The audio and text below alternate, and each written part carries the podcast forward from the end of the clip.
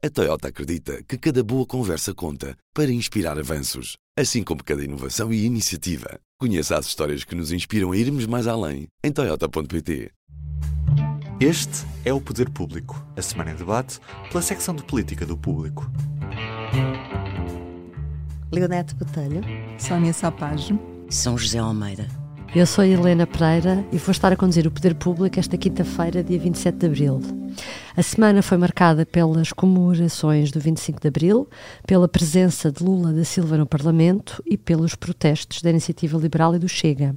Mais uma vez o Chega a roubar as atenções mediáticas, mais um discurso de Marcelo Rebelo de Sousa sobre o populismo, mais um ralhete de Augusto Santos Silva, mais outra polémica sobre o relacionamento do PSD com o partido André Ventura. Enquanto isso, a Comissão Parlamentar de Inquérito à TAP prossegue os seus trabalhos, os vários ministros enredam-se em versões contraditórias sobre os pareceres ou os documentos jurídicos que sustentam o despedimento da ex-CEO da TAP e António Costa remete ao silêncio. É por aqui que iremos esta, nesta conversa, que, como habitualmente, não esquecerá os públicos notórios da semana.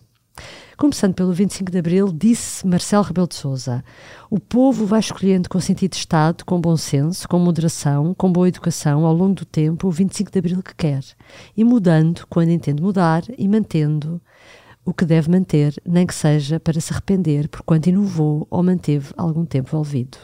Eu anotei esta frase do Presidente como sendo uma das mensagens principais, que o povo é sempre soberano e que quando não está satisfeito com os líderes que tem, pode sempre mudar. Que destacarias tu, Leonete? Acho que fizeste uma excelente escolha, Helena. Eu... Ah, muito obrigada. acho que essa é a frase central. Mas antes de, de entrarmos na, nessa questão, gostaria também de salientar algo muito importante que, que acho que Marcelo Rebelo de Sousa disse uh, e que teve a ver com a descolonização e com o assumir o bom e o mau, em que falou de desculpas pela primeira vez. Ele, sempre, ele tem dito, de facto, ao longo do tempo, que uh, o Portugal tem que assumir tudo o que fez no seu passado histórico, mas usar a palavra desculpas propriamente ditas e dizer que elas são devidas uh, é a primeira vez de que tenho memória. Uh, com palavra em si. Mas e, não é. E fê-lo à frente de um, de um país que foi colonizado, do presidente de um país que foi colonizado. Exatamente. Tem esse simbolismo. Sem dúvida, e falou de, de, de vários pecados e, e, e, maus, maus hábitos na, do colonialismo. De qualquer forma, para colocarmos a questão uh, na, na, atualidade política, acho que de facto aquilo que, um, que eu mais destacaria foi a continuação de um clima muito muito uh, crispado entre o, a maioria socialista e o Presidente da República, num, numa troca de palavras que, tem vindo a crescer e que não para já deveria eventualmente ter amainado, uh, precisamente entre o Presidente da República que volta a, a colocar a questão de da, da, da, dissolução, no sentido de que há sempre solução em democracia e que essa solução radica no povo. Sim, ele não, não utilizou a palavra, mas. Exatamente, é, é, essa, é essa a questão que está subjacente, e logo depois de ter ouvido Santos Silva, uh, enfim, dar. Uh, dar não quero usar a palavra ralhete porque vamos usá-la aqui com relação a outras coisas, mas a dizer que, que não se deve estar sempre a falar em dissolução porque isso cria uh, é um, um, motivo da própria da própria crise que vai, vai em Foi um momento assim das mais altas figuras do Estado em confronto uma Exatamente, com a outra, é? numa sessão de 25 de Abril, portanto eu acho que isso é bastante significativo e mostra que de facto o, ainda não chegámos ao ponto de viragem em que este clima uh, crispado uh, começa a esvaziar. Mas, mas foi também um momento de diálogo e isso teve alguma graça porque os, os discursos deles de algum modo se intrusaram. Parecia que já tinham antecipado o que o outro podia eventualmente se fosse dizer. Se Rodrigues, Sónia, eu diria que tinham. Neste caso não sei, mas há uma prática de, de, de, de, diálogo entre as altas instituições para este tipo de discurso. Havia, pelo menos entre Marcelo e Ferro Rodrigues, que se tornaram amigos. E que estavam muito bem. Pois. Exatamente. Uh, Augusto Santos Silva foi também pela crítica do populismo, dando muito protagonismo ao Chega. Sónia, achas que as suas preocupações foram exageradas e amplificou a influência que este partido tem tido, até em contramão com aquilo que António Costa comentou esta semana, de que a culpa também é dos média, porque dão muita importância ao partido André Ventura? Duas coisas, antes de mais. Uh, Augusto, Augusto Santos Silva falou sobre isso, mas quase todos os discursos no, no Parlamento se referiram de uma forma ou de outra, usando uma terminologia ou outra, ao, ao populismo. Eu lembro-me de se usarem os novos autoritários. Uh, Rui Tavares falou nos novos autoritários. Um, Catarina Martins falou no, no bafio antidemocrático.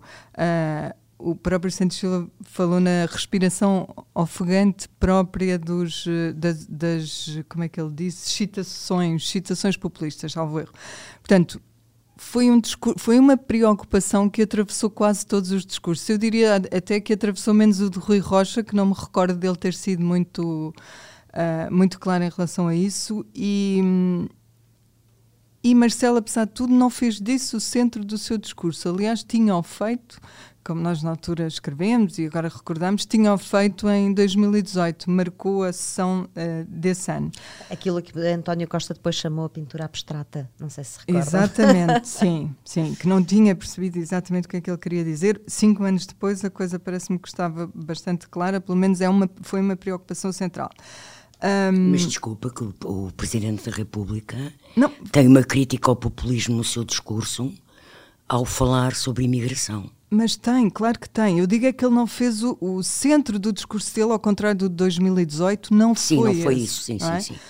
Pronto, pois é, é, certo que, que o Santos Silva acabou por falar nas excitações eh, populistas e acabou por dar o seu uh, protagonismo ao Chega, mas para mim, a parte mais importante do, do discurso foi uh, quando ele falou dos tempos eh, democráticos e de, de, como é que funciona a democracia, a alternância. Uh, uh, ele falou. Ele falou do, do, tempo certo, foi uma expressão que ele usou, o tempo certo para fazer as coisas, que é o tempo eleitoral, não é? Digo eu. Um, e foi uma espécie de recado para todos os que têm pedido a dissolução do Parlamento. E para ele, aquele ruído das sondagens, e ele disse o mesmo, das sondagens e da opinião publicada, uh, e, e, dos erros localizados do, do governo, por vezes graves, uma coisa deste género, um, são, são coisas que, apesar de tudo, não devem pôr em causa a, a estabilidade da democracia e a ele usou outras previsibilidade, salvo erro. Ele, ele usou os, os dois conceitos, um, dois dos conceitos importantes da democracia. Um, esclarecido desta parte, eh, eu quero só dizer em relação a, ao outro episódio que se passou uh, com o Chega, que eu acho que aquele uh, ralhete era inevitável, mas também é uma situação que serve um propósito de Augusto Santos Silva, que numa sociedade tão polarizada e numa política tão polarizada como a atual, ele, ele surge como o polo oposto ao Chega e, e, num cenário eleitoral, num cenário de eleições presidenciais, por exemplo, que é o que se fala uh, para ele como futuro, o verdadeiro polo de oposição ao Chega tem sido ele. Portanto, a verdadeira voz alternativa tem sido ele a fazer-lhe a fazer-lhe tem assumido esse papel que sim. tem assumido o papel e, e em várias ocasiões depois, enfim, sobre a responsabilidade dos média e do, e do PS, eu acho que, acho que honestamente nem merece, não merece resposta, porque quem passa a vida a falar no assunto é exatamente o PS, mas, eh, mas enfim.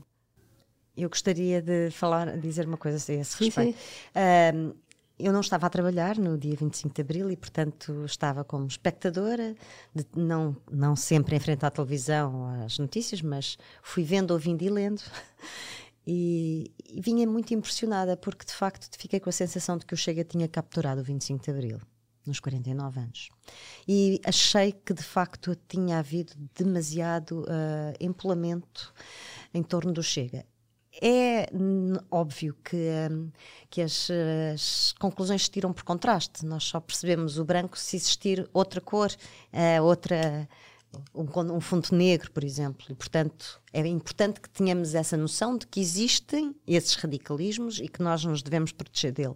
No entanto, quando o, o radical passa a ser o centro de tudo, isso é impressionante. Impressiona-me e choca-me e perturba-me. Agora, também me incomodou muito ouvir o Primeiro-Ministro um, apontar o dedo à comunicação social, porque por dois motivos. Primeiro, porque acho que no momento de crise política uh, latente em que, em que, nós vivemos, este tipo de episódios acaba por ajudar uh, uh, a afastar um bocadinho esse fantasma, não é? Portanto, há um inimigo comum externo contra o qual os vários uh, protagonistas se dirigem. Por outro lado, parece-me que, de facto, o apontar o dedo à comunicação social costuma ser, e nós sabemos bem, a última das armas de um governo em crise e, portanto, não fiquei perturbada também por isso, porque António Costa sabe que o sistema político tem também responsabilidade sobre os próprios fenómenos que gera. E Augusto Santos Silva tem também outros instrumentos que poderia já ter usado e nunca quis usar, de um botãozinho que ele próprio reconheceu existir para colocar ordem e fechar uh, microfones, nunca o fez. Prefere dar ralhetes, talvez por aquilo que a Sónia Sapaz uhum, acabou uhum. de dizer. A cerimónia de recepção ao presidente brasileiro Lula da Silva, que foi antes da cerimónia do 25 de Abril, ficou marcada realmente pelos protestos do Chega, com cartazes a dizer Chega de corrupção e o lugar do ladrão é na prisão. É na sequência disso que Augusto Santos Silva um, insurge-se contra essa atitude e no dia seguinte decide banir os deputados deste partido das suas comitivas em deslocações oficiais a países estrangeiros.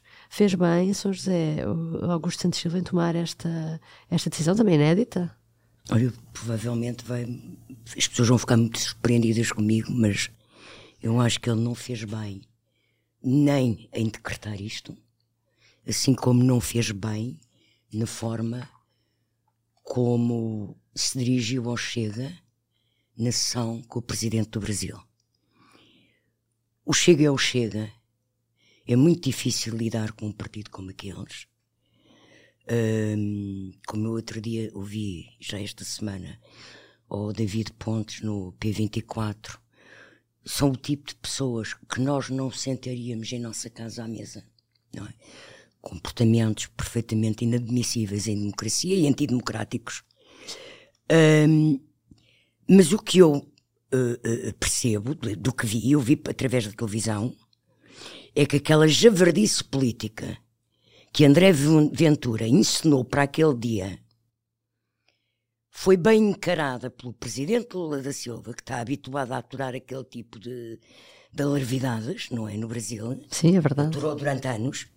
Um, e, e, e, mal encarada por Augusto Santos Silva. O presidente do Brasil, apesar da javardice de Chega, nunca parou o seu discurso. Era aplaudido, os outros batiam na, na, nas mesas, faziam aquele barulho todo.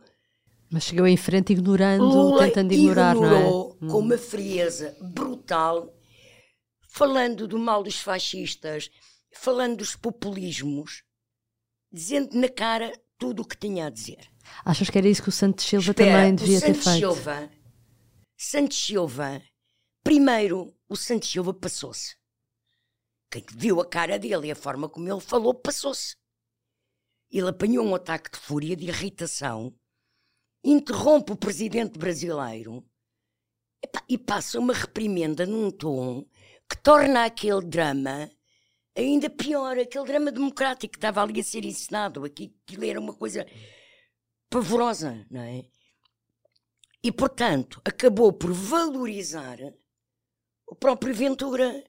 Aliás, eu acho que Santos Silva, eu já disse isto aqui, já escrevi, que a forma como Santos Silva e como António Costa põem o cordão sanitário em relação ao Chega e a André Ventura não pode ser emocional como é. Tem que ser frio, tem que ser racionais. E eu preferia ter visto o Presidente da Assembleia da República a não ter feito aquela cena. Como preferia que ele não tivesse depois, entrando numa escalada da sua relação com o Chega, e que não pode ser a escalada pessoal dele, Augusto Santos Silva, e dos seus projetos políticos, como elas disseram, mas tem que ser uma escalada institucional do presidente do Parlamento, que representa todo o Parlamento, Epá, desbanir, eh, de excluir de deslocações de delegações parlamentares deputados que são eleitos, porque para o bem e para o mal, eles foram eleitos. André Ventura conseguiu eleger 12 deputados e a democracia portuguesa tem que aprender a viver com eles e a criar um clima de confronto civilizado que os exponha, que os exponha na sua incivilidade, na sua javardice, mas não pode ser num confronto emocional quais aos gritos, ou Uhum. aos gritos, Sim, sim, sim. eh, não pode ser. E depois eu não acredito, eu não sei, mas eh, eu penso, ainda ontem falei disso com a Leoneta, não é?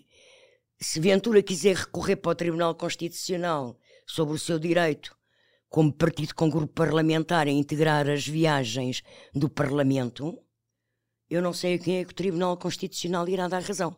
Sim, hoje já há, já há trabalhos sobre isso e há dúvidas, já há versões, há quem entenda de uma maneira e quem entenda de outra. É sempre assim quando há constitucionalistas à mistura. Até porque, como dizia a Leonete, há outras maneiras dele, dele, dele se dirigir a Ventura. Ele pode tirar-lhe o som, e aos deputados do Chega, ou a qualquer deputado, pode-lhe tirar o som e pode fazer outra coisa, Sim, que mas é eu- interromper mas- a sessão. Ele pode interromper a sessão. Mas eu acho que ele tinha de fazer alguma coisa, por acaso. Eu acho que não podia simplesmente calar-se, deixar Sónia continuar. fazia no fim, como Bom, fez é ao como- pedir desculpa. Porque ele no fim pede desculpa à Lula Sim. pelo comportamento do Chega. Mas Lula estava a dominar completamente a situação, acabaria o seu discurso e no fim então Santos Silva Mas- pedia desculpa em nome do país e do repara, Parlamento. é quase como quando estás a ver um vídeo e há um, um, um filme, um cinema, e há um casal que nunca se cala. E tu, se não o mandas calar, continua até ao fim do filme, não é? Sim, mas Não- deixava continuar e no fim E, então, então, e depois era um Lula- desrespeito Lula também. da Silva nunca se calou. Ele fez ali um enorme compasso de espera quando Fez. estavam a bater. Co... Não, teve de fazer, Sónia, teve de fazer. Mas ele tem experiência a lidar passava, com esta, o que se passava é batiam palmas, cada vez que batiam palmas, os, os, os deputados do Chega Sim, batiam sim. nas mesas. Quanto mais batiam palmas, Portanto, mais eles mais batiam nas batiam. mesas. e no Portanto. Lula deixou compassos de espera para essa conversa de barulhos Sim. de palmas e palmas na mesa, mas prosseguia o seu discurso com toda a solenidade. Sim. Eu, eu acho que Augusto Santos Silva, hum, eh, na nossa na entrevista que nos deu aqui há um mês atrás, sensivelmente, ele disse uma coisa que faz sentido, que é não se pode eh, fazer de conta que estas coisas não existem. É verdade.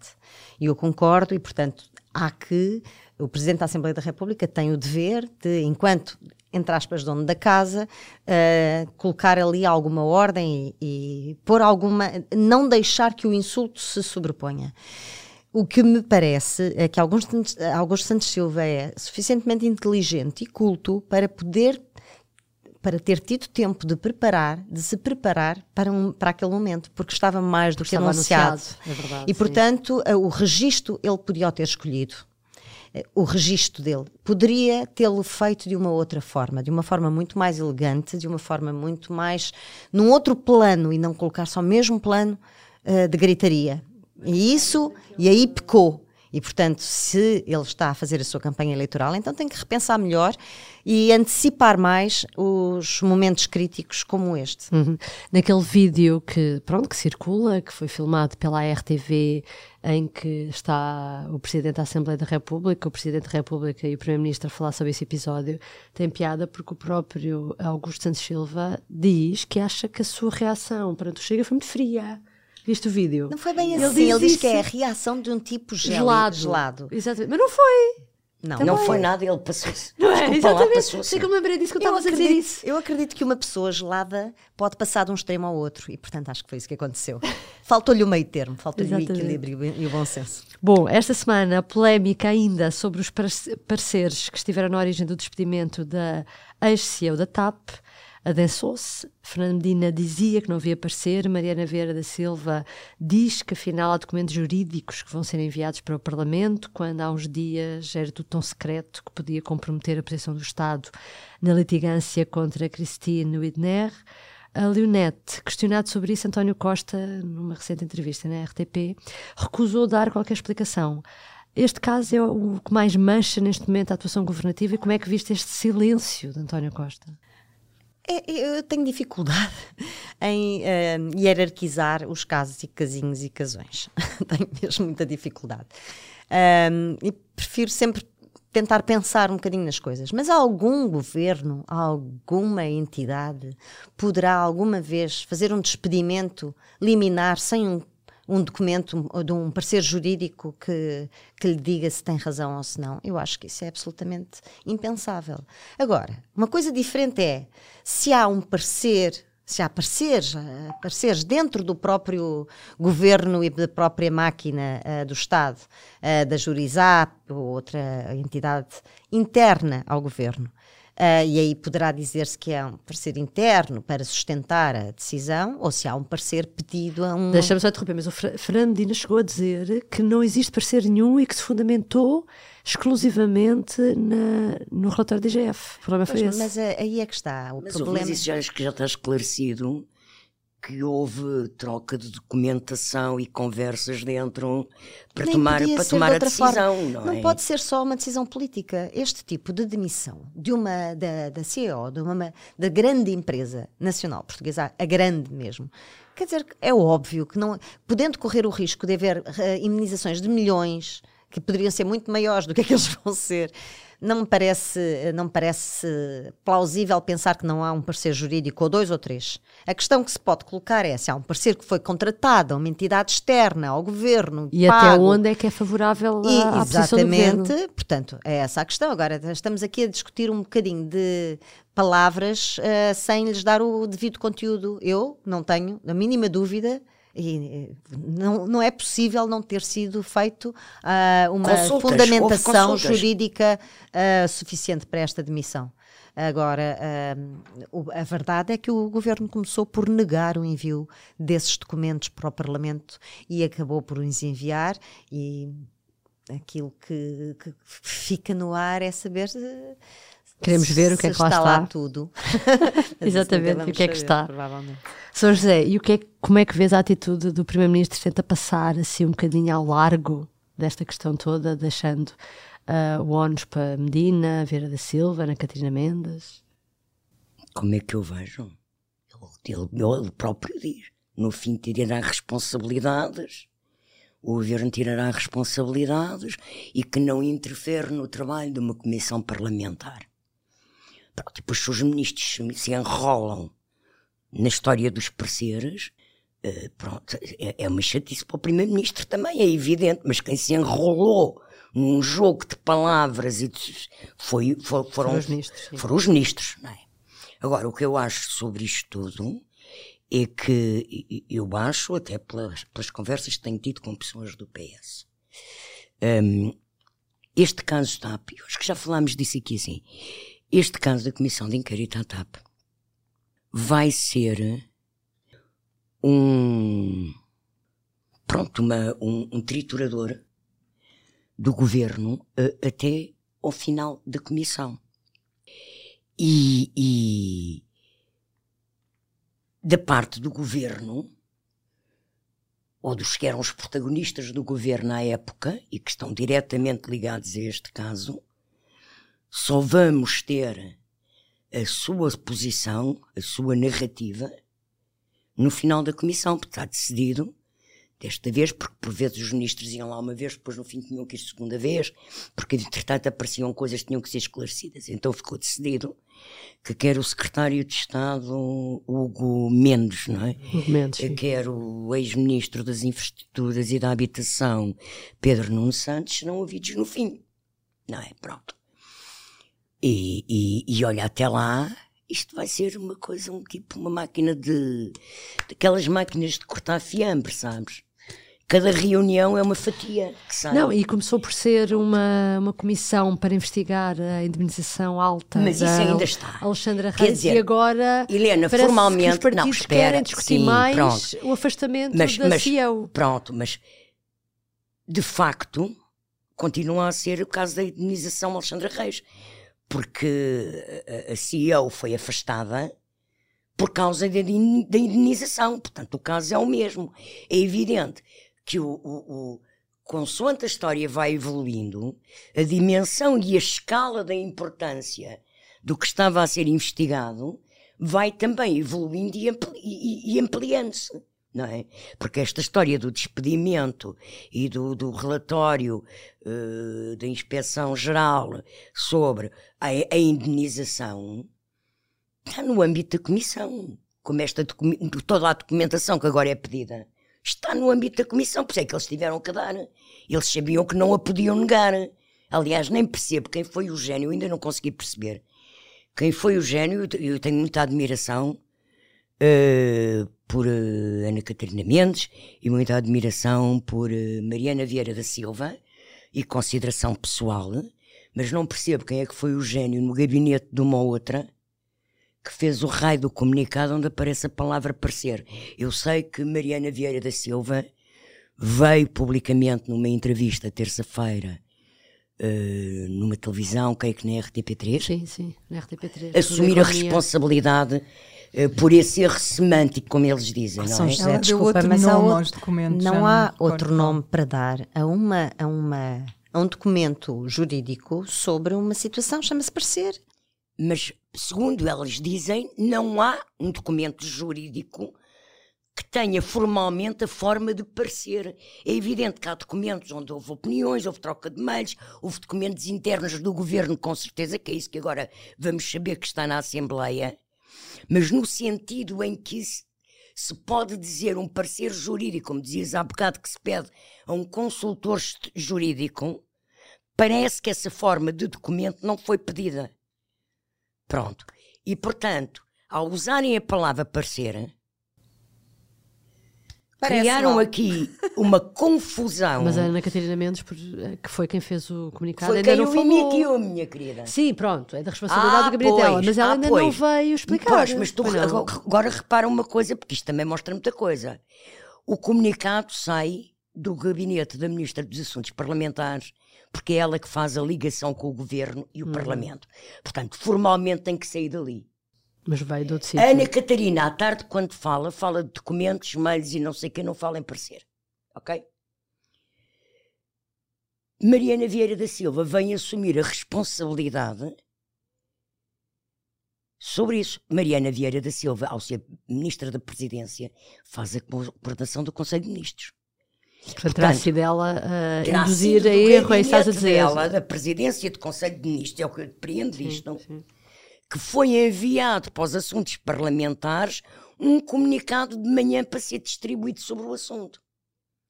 Isto é a leitura que eu faço agora do que se sabe até agora, não é? Agora que isto era uma coisa completamente desnecessária. Quer dizer, olha, já ouvi isto outra vez, uma fazer, já nem sei quem é que foi que eu ouvi numa televisão a dizer isto. Quer dizer, é mesmo hum, na semana em que o governo faz o brilharete eh, das pensões, Ninguém ligou quase. a que ninguém ligou porque andava tudo a falar dos projetos, do parecer, do parecer, do não parecer. Portanto, é, é- é- eu acho que de facto este governo tem imenso jeito para pôr a pata na poça. Esse é, é. Parece que andam a não dormem de noite a pensar como é que vamos criar aqui mais um rebuliço. Que- eh, a análise da São José suscitou-me duas observações. Ah, uma delas é ah, quando Pedro Nuno, estava no, Pedro Nuno Santos estava no governo, era muito claro quem tinha ascendência sobre a TAP.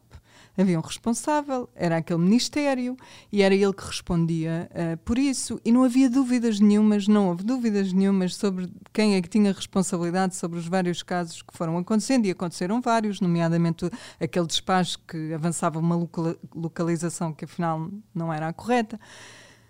Quando Pedro Nuno sai, o dossiê TAP ficou como uma espécie de nuvem negra a pairar. Todos acham que têm alguma coisa a dizer, todos, obviamente, têm uma parcela de, de intervenção, porque a Ministra da Menos Presidência. António Costa, já reparaste? A Ministra da Presidência, obviamente, preside ao Conselho de Ministros, ou coordena o Conselho de Ministros, a Ministra dos Assuntos Parlamentares, obviamente, Faz a eh, ligação. faz a ligação ao Governo, o Ministro das Finanças, Todos saem obviamente. queimados, não é? E de facto isto, a- a nuvem, a nuvem eh, atravessa ali eh, uma série de, de ministros e causa danos eh, em vários, que era uma coisa que não acontecia quando tu tinhas aquele responsável. Pronto. Portanto, a saída do Pedro Nuno teve este problema.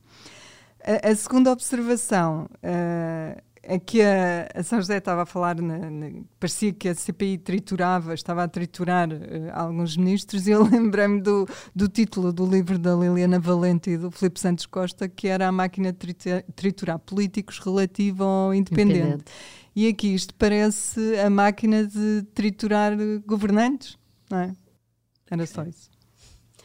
Eh, e já agora, só para acabar, eh, eh, ao deixar para o fim, eu já disse isto aqui na semana passada, ao deixar para o fim Pedro Nuno Santos, a máquina de cortar fiambre arrisca-se a não conseguir cortar aquela última parte, que é a mais grossa, que a máquina já não consegue cortar. E vamos ver se não vai ter que haver uma Sim, a faca a grande afiada. expectativa, neste momento, é a defesa que Pedro Nuno Santos está a preparar. Olha, eu não sei, eu com tudo aquilo que se tem verificado nas últimas semanas, eu já acho que começa a ser cada vez menos importante, ou pelo menos a, a oposição está a tentar fazer isso. O papel de Pedro Nuno Santos no passado, porque agora quer é discutir o papel de Pois. Medina na, Sim, mas no isso aí- mas despedimento isso é da o- Causa mais dano. Eles Mas querem desculpa. atingir o Medina, querem atingir o Costa, Claro. já, já não querem ir atrás do Pedro É Nuno, porque esse já político. saiu. Claro, claro, mas isso é óbvio. Pedro Portanto, Nuno Santos já, está, volta, já saiu. Pedro Nuno Santos até... Pedro Nuno enfim, Santos já saiu do Pode não governo. correr assim tão mal. Saiu ser na altura certa. Vou dizer do saiu Primeiro-Ministro aquilo que disse do Presidente da Assembleia da República. Tem a obrigação de se preparar e de antecipar estas coisas. Eh, Este ruído que eh, eu acredito que 90% dos portugueses não percebem de que é que estamos a falar, um parecer que não parece nada ou que não aparece, é um, Eu agora estava-me a lembrar o Jornal o já Jornal Económico, na semana passada. pouco, senão para lançar fumo para cima. O, o governo parece um polvo quando se sente atacado, começa a lançar tinta preta por todo lado e já ninguém percebe nada. O Jornal Económico, há duas semanas, tinha uma manchete a dizer que o Medina, já depois de despedir a CEO da TAP, chamou um escritório de advogados, agora não me recordo qual era, para ajudar a preparar a fundamentação Só jurídica. Pode, só pode. Será que é Sim, isso? mas que, mas que eh, o escritório recusou. Já não como é aceitou e-. Bom, vamos ver. Agora, enfim, toda a gente quererá conhecer os documentos que deram entrada e que ainda estão com o carimbo de confidencial, não é? Só Sim, para mas terminar. Mas, deixa-me só dizer-te uma coisa. Todas estas evoluções e esta estratégia da oposição de se entrar em Medina e em Costa, eh, o alvo da investigação e tentar atirar contra eles é óbvio, porque é política. É, um é primeiro-ministro, o outro é ministro das Finanças, estão ambos no governo e, portanto, isso é, é óbvio. Agora, as responsabilidades de Pedro Nuno Santos têm que ser apuradas. Pedro Nuno Santos autorizou a indenização, não disse ao Primeiro-Ministro, demitiu-se do governo sem se lembrar que tinha autorizado. Eh, Três semanas depois é que se lembra. Há aqui, assim, justificações que Pedro Nuno Sim, Santos tem que dar, sim, sim. E eu estou convencida que ele está a preparar a sua defesa e que apresentará argumentos, se calhar até surpresas, como diz a Leonete. Vamos ver se ele não atira, dizia a Leonete a semana passada, que se ele não vai implicar ninguém. Também na semana passada, e só para terminar aqui esta ronda, Sónia, falávamos de Luís Montenegro e daquela hum, cerca sanitária, por assim dizer, ou a demarcação do PST em relação ao Chega por causa da entrevista que ele deu à CNN. Entretanto, esta semana, o seu vice-presidente Miguel Pinto Luz ah, diz que que não há cerca nenhuma, que o, o, o Chega não é um partido racista e xenófobo, portanto, quando, porque o Tribunal Constitucional nunca decretou como tal, e portanto, afinal, ah, aquela demarcação não era bem uma demarcação. Lembro-me que tu achaste sempre, nunca ficaste bem convencida com as palavras de Luís Montenegro, por isso é que eu tinha guardado esta questão não, para ti. Não fiquei, e ele já falou disso depois, depois da entrevista, já voltou a falar na sequência dos discursos do 25 de Abril, ele voltou a reforçar que não vai fazer acordos com partidos de extrema-direita, nem de extrema-esquerda, no que é um recado óbvio para o, para o PS, Uh, mas o PS também respondeu logo, o Eurico Brilhante Dias, líder do, da bancada, a dizer que se é assim, o mínimo que o PSD pode fazer é acabar já com o acordo nos Açores, porque tem o apoio de um partido uh, de extrema-direita. Uh, claro que é demagógico, mas cumpre o propósito do PS, que é expor uma, uma incoerência do, do PSD. Agora vem o, o vice-presidente, Miguel Penteluz é vice-presidente, um, dizer que o Chega, ou melhor, prefere chamar ao Chega um partido imberbe e imaturo do que outra coisa qualquer. E o que eu, o que eu pensei quando li aquilo, quando li a, a entrevista ao público e à Renascença, é que às vezes penso que o PST ainda olha para André Ventura como aquele cordeirinho que era o candidato do PST à Câmara de Louros e recusa-se a ver o lobo em que ele se transformou entretanto. E, e, e apesar de apesar disso e apesar dessas supostas clarificações, o que eu acho verdadeiramente é que é muito cedo para termos esta conversa, é mesmo muito cedo, e só perante resultados eleitorais muito concretos é que eu vou ter absoluta confiança em, em, em quem faz o quê e quem faz acordos com quem. Até lá, eu acho simplesmente até porque acho que o PSD, posto perante essa perspectiva de poder e perante a perspectiva de poder tirar o PS de uma longa governação que provavelmente será de 10 anos, um, de, tirar, de tirar o PS daí, eu acho que o PST vai ter mesmo internamente muitas dificuldades em gerir uh, o que fazer. Além disso, eu não sei quem vai ser o líder do PST, honestamente, nessa altura, se vai ser Montenegro, se vai ser Pinto Luz, tudo isto é diferente e tudo isto vai ser, vai, vai resultar na altura uh, numa decisão diferente. Portanto, eu acho que acaba por ser muito inglório uh, falar sobre isto, mas definitivamente o PST está preso neste discurso, neste, neste ciclo vicioso de falar sobre o Chega, de responder sobre o Chega, uhum. de, de, se, de se separar do Chega, uh, está preso uhum. mesmo. Só queria dizer uma coisa em relação a isso, é uma coisa que tu disseste, que é o Tribunal Constitucional nunca se pronunciou, uh, não é exatamente exato, exato, rigoroso. Ou seja, o Tribunal Constitucional, no primeiro momento em que o, o Chega se formou, recusou a, a alguns dos, uh, dos seus uh, princípios constitutivos. Ah, princípios. Não, uh, de assinaturas, mas em que havia princípios constitutivos que não eram constitucionais.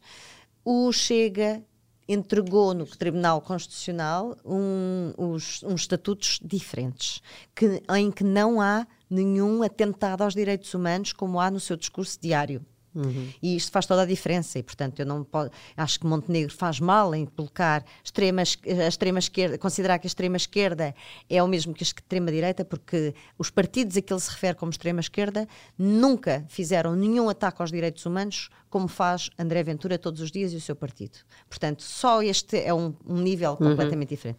Mas outra coisa. E, e, o respeito à democracia também, Exatamente. das instituições. Outra coisa diferente é que não há o, Tribunal Constitucional já veio dizer isto uma vez. Nós não podemos, eh, não temos a autonomia para nos pronunciarmos sobre uma coisa se não, alguém não nos eh, trouxer esse caso. Ou seja, não têm a possibilidade de, por sua própria iniciativa, reavaliarem os estatutos. Ana Gomes não chegou a pôr. Eh, não. esse, não, esse caso não. Além disso, tem que ser sempre feita uma queixa ao Ministério Público junto ao TCI. Esse Ministério Público é que poderá suscitar e não, isso não okay. voltou a ser feito e, de facto, sempre que os estatutos vão, vão para lá, tem sido sucessivamente, já houve duas ou três vezes. Recusados, uh, sim, já houve dois ou três congressos por causa sim, disso. Por causa disso, em que depois Ventura não faz aquilo que, que o Tribunal, o tribunal manda. manda. E, portanto, estamos aqui, de facto, num limiar em que eles dizem uma coisa, escrevem outra e fazem ainda outra. Uhum. E, portanto, fazem o que lhes apetece. Para terminar, Leonete, tens um público notório esta semana? Ai, eu hoje até me custa estar a ser tão crítica para toda a gente, mas, Então. mas agora é com o Presidente da República. Peço desculpa, Senhor Presidente, mas prática diplomática, eh, colocar, condecorar todas as primeiras damas de todos os, os chefes de Estado visitados ou, ou que nós visitamos.